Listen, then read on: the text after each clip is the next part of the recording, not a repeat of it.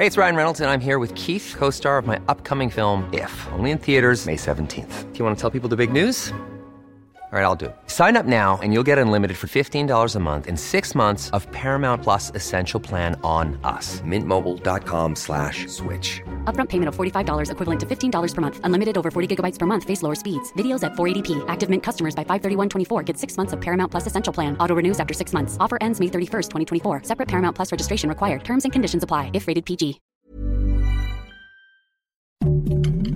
Heraldo Podcast. Un lugar para tus oídos. Noticias del Heraldo de México.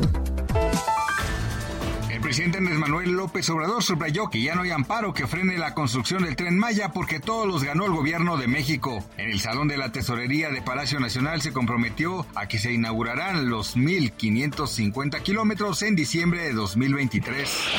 Armando Rodríguez Domínguez, quien se desempeñaba como presidente municipal de San José de Gracia en el estado de Huascalientes, fue encontrado sin vida en el cabildo del edificio de la presidencia municipal. Medios locales indicaron que cerca de las 22.30 horas empleados del municipio lo encontraron colgado de una lámpara en el salón del cabildo, por lo que procedieron a bajarlo y llamaron a emergencias de manera inmediata, pero ya había sucedido el fallecimiento.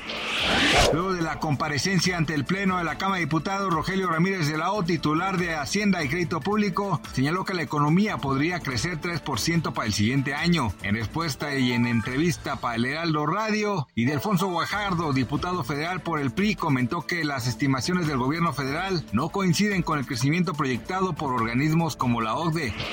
La huracán azotó el pasado martes el oeste de Cuba como un ciclón de categoría 3, dejando a su paso a un millón de personas sin electricidad y seguía avanzando sobre aguas cálidas del Golfo de México en una trayectoria con dirección a Florida. Se tiene previsto que adquiera la fuerza de categoría 4. Gracias por escucharnos, les informó José Alberto García. Noticias del Heraldo de México.